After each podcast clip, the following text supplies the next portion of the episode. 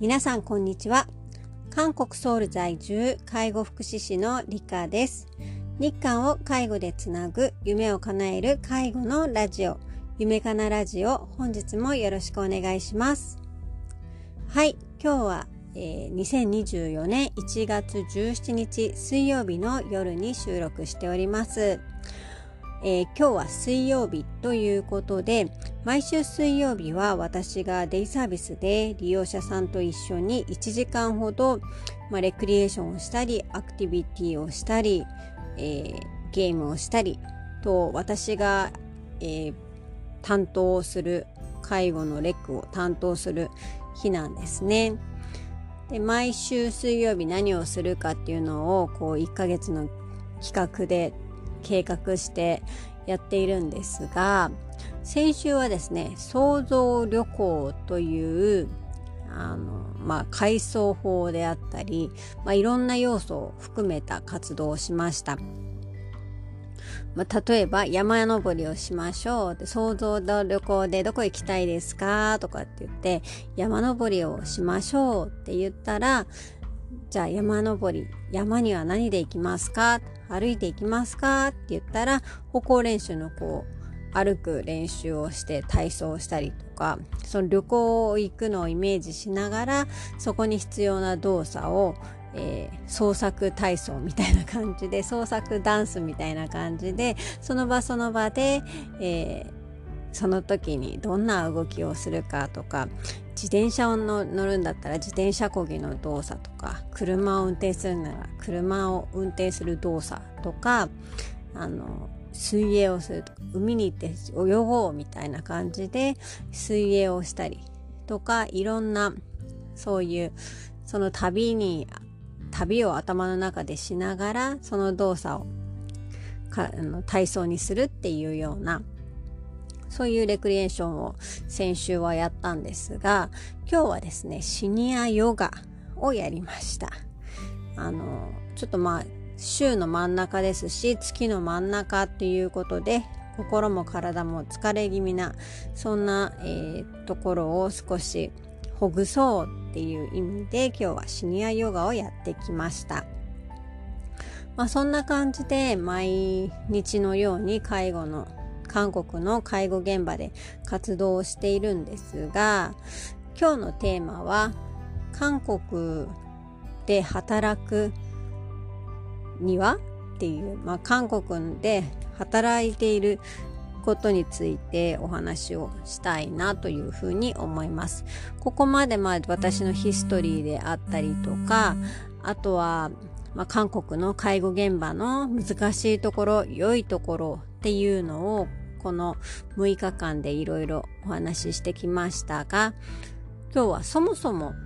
韓国で働くってどう？どうなの？どういうこと？っていうようなところをちょっとお話ししながら私のライフスタイルであったりとか働き方みたいなものをお話しできたらいいなというふうに思います。まず私が最初に韓国で働き始めた時と今私が働いている、えー、条件っていうのが違います。それは何が違うかと言いますとビザですね。最初に私が日本に単独で単身でソウルに来た時は派遣という形で来ていたので、うんと、ビザの種類が、えっ、ー、と、就労ビザっていうんですかね。就労ビザっていうことで日本の企業が派遣している人ですよっていうビザで、えー、入ってました。で、そのため、えっ、ー、と、いろいろ、まあ条件が人によって違うと思うんですけど、私の場合は、韓国の会社所属ではなくて、えー、日本の会社所属の、えっ、ー、と、まあ、出向員みたいな形で来ていたので、来ていたので、条件とか、働く条件とか、そういう福利厚生とか、なんかそういう手当みたいなものはすべて日本の会社の方に合わせて、ええっ、といました。なので給料の方もちょっと複雑だったんですけど日本から日本からえっ、ー、と韓国の死者に送られてきてそれが私の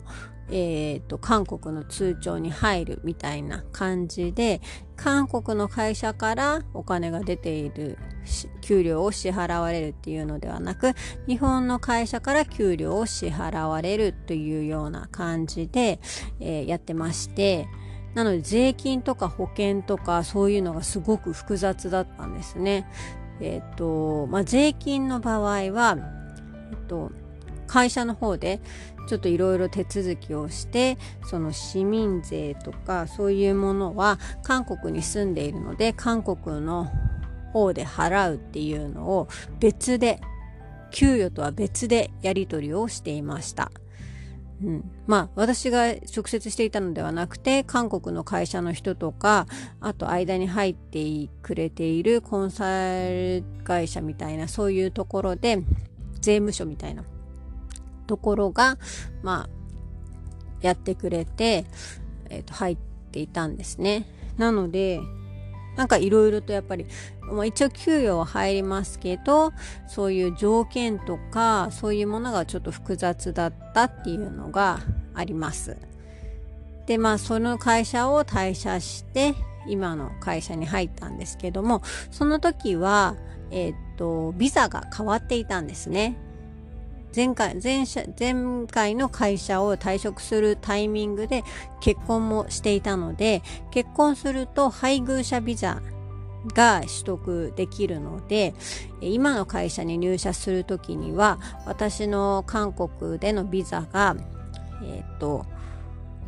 配偶者ビザに変わっていました。